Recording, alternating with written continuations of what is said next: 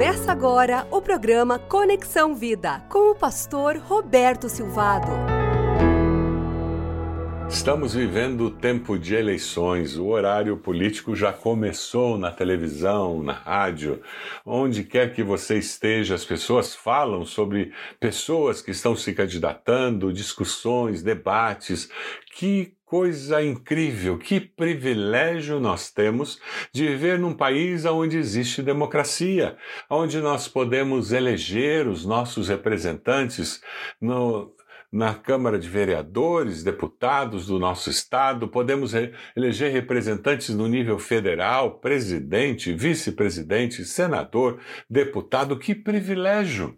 Eu creio que isso já é motivo suficiente para nós termos um culto de ação de graças, dizendo Deus que privilégio eu viver num tempo como esse no Brasil. Já tivemos muitos períodos no Brasil em que não existia essa liberdade, em que nós, como população, não poderíamos ir às urnas eleger aquela pessoa que nos parece a pessoa mais adequada para exercer aquele cargo.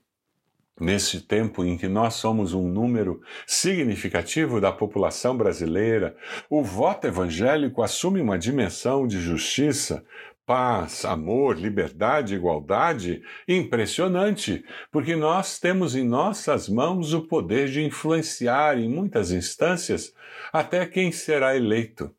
Como nós vamos usar essa prerrogativa para avaliar os bons políticos e os maus políticos. Como nós vamos entender esse processo das eleições? Ezequiel 34 é um texto precioso. Eu queria recomendar que você lesse esse capítulo. Quando Ezequiel fala para o povo de Israel sobre esses valores éticos e essa essa maneira de ser um bom governante, acusando aqueles que são maus governantes, ele está falando com um povo que havia sido chamado por Deus para ser um povo alternativo. Israel havia sido convocado a realizar um culto diferente, monoteísta e não idólatra, no meio de idólatras e politeístas. Israel havia sido chamado a viver uma ética diferente, no meio de morais desonestos e mentirosos. Israel havia sido chamado a organizar alternativamente o Estado, acabando com injustiças sociais e sem corrupção. Nós, povo evangélico, povo cristão no Brasil, fomos chamados por Deus para ser um povo alternativo como Israel, porque vivemos com valores do reino de Deus é como se nós estivéssemos exercendo a nossa cidadania celestial, transportando valores do reino de Deus para o reino da terra, porque somos cidadãos da terra e precisamos influenciar para abençoar. Vivemos hoje no Brasil uma situação semelhante à de Israel naqueles dias. Existiam muitos governantes porém governantes que devoram, que destroem, que promovem a injustiça. Hoje é imperativa mais do que nunca a participação efetiva dos discípulos de Jesus nas decisões que afetam a vida em sociedade. Eu e você, como discípulos de Cristo, somos essas pessoas chamadas por Deus para influenciar a história da nossa nação. Por isso, não peque por omissão. Não vote nulo, não vote em branco, porque você não estará beneficiando a nossa nação fazendo isso. Mas procure aquele que mais promete ser alguém que promoverá a justiça. A que se você não tem um candidato seu, de preferência sua, avalie, invista tempo para exercer a sua cidadania de uma forma consciente. Ezequiel 34, Deus alerta aqueles que são maus governantes, dizendo: Você prestará contas a mim. Ai de vocês, Ezequiel 34, 2, que cuidam de vocês mesmos, mas não tomam conta do rebanho. É isso que ele está falando, eles cuidavam só deles mesmos, eles só pensavam nas suas necessidades.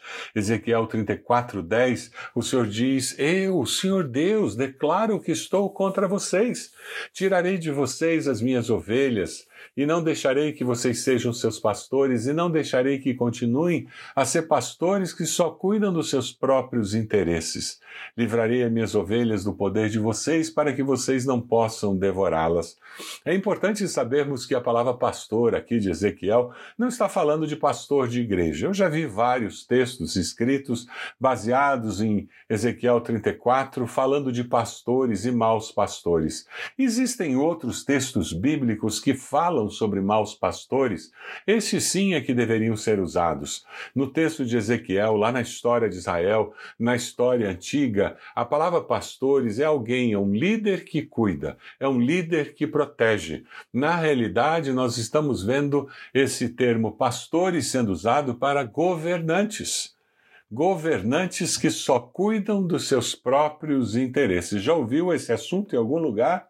E o Senhor diz: Eu vou livrar minhas ovelhas do poder de vocês, para que vocês não possam devorá-las. Deus não está ausente, Deus não está inerte, Deus não está indiferente ao sofrimento do povo. E o texto de Ezequiel fala algo muito importante. Eu vou julgar cada um de vocês, agora falando com o povo. Vou separar os bons dos maus, as ovelhas dos bodes. Sim, no meio do povo existem cidadãos que são bons, existem cidadãos que são maus. Pessoas que promovem injustiça, que exploram o próximo, que maltratam os indefesos, que não cuidam dos órfãos, das viúvas, daqueles menos favorecidos. O Senhor está dizendo para essas pessoas: eu vou socorrer as minhas ovelhas, o meu povo, e não deixarei mais que sejam maltratadas. Julgarei cada uma delas e separarei as boas das más. Deus julga os opressores. Você é um opressor? Como você trata aquela pessoa que está sob a sua supervisão? Como você trata aquela pessoa que trabalha na sua casa fazendo o trabalho doméstico? Você trata com dignidade, com respeito, com valor? Um opressor é aquela pessoa que, que quase que atropela o carrinheiro porque ele não tem paciência de ver aquele homem, aquela mulher puxando aquele carrinho de papelão na rua, onde ele gostaria de passar livremente com seu automóvel. Opressores não conseguem enxergar o seu próximo como criado à imagem e semelhança de Deus e alguém que é amado por Deus. O problema de Israel não estava só nos governantes, mas existiam cidadãos poderosos que tomavam gananciosamente para si tudo de bom na terra e prejudicavam aqueles que estavam sendo oprimidos. Nós somos chamados por Deus para transformar e não para conformar. Fomos chamados por Deus para promover transformação e não conformação. Muitos dos políticos que estão em posição chave, eles chegaram lá porque oprimiram muitas pessoas quando eram cidadãos e não eram pessoas eleitas para cargo público. Mas Ezequiel 34 nos traz uma palavra de esperança também. Capítulo 34, versículo 12: Como um pastor busca as suas ovelhas que estão espalhadas, assim eu buscarei as minhas ovelhas e as trarei de volta o Senhor dizendo: Eu trarei de volta de todos os lugares por onde foram espalhadas naquele dia de escuridão e desgraça. Versículo 15: Eu mesmo serei o pastor do meu rebanho. O Senhor falando, ele seria o líder. Ele seria o governante e encontraria um lugar onde as ovelhas possam descansar. Procurarei as ovelhas perdidas, trarei de volta as que se desviaram, farei curativo nas machucadas, tratarei das doenças, doentes, mas destruirei as que estão gordas e fortes, porque eu sou um pastor que faz o que é certo. Deus é um governante que faz o que é certo. A minha palavra hoje é de esperança para você, para nossa nação. Deus resgata do exílio. Deus está querendo resgatar a nossa nação de um tempo de corrupção, um tempo de desesperança, para vivermos um tempo melhor, de esperança, de oportunidade. Deus oferece descanso para aquelas que estão cansadas. Encontrarei um lugar onde as ovelhas possam descansar. Foi o que Jesus falou em Mateus 11, 28. Venham a mim, todos os que estão cansados e sobrecarregados e eu lhes darei descanso. Você precisa, precisa de descanso? Você precisa ter a sua esperança renovada de que Deus pode construir um novo momento na história da nossa nação. E Ezequiel 34,16 nos mostra que Deus cura nossas feridas. Farei curativo nas machucadas e tratarei das doentes. Deus agirá, apesar das circunstâncias.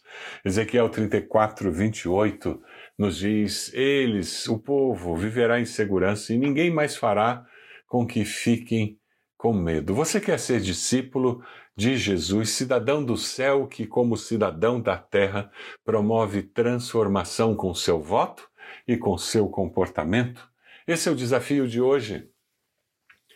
O Senhor deseja usar a sua vida nesse processo eletivo para que você possa abençoar pessoas que precisem ter precisem ter sabedoria e discernimento para escolher e votar. Deus deseja dar a você sabedoria e discernimento para fazer as escolhas certas nesse processo eletivo. Eu posso orar por você?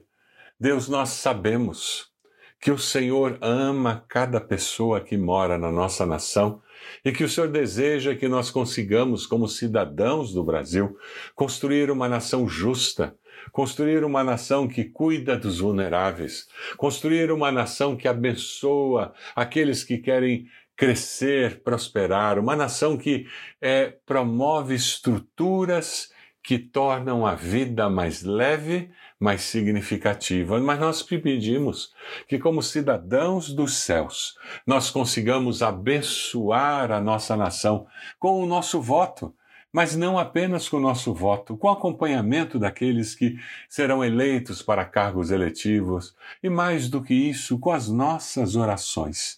Nós queremos sim abençoar a nossa nação.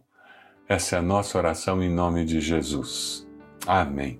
Que Deus use a sua vida para abençoar o nosso Brasil, para abençoar pessoas que moram no nosso Brasil.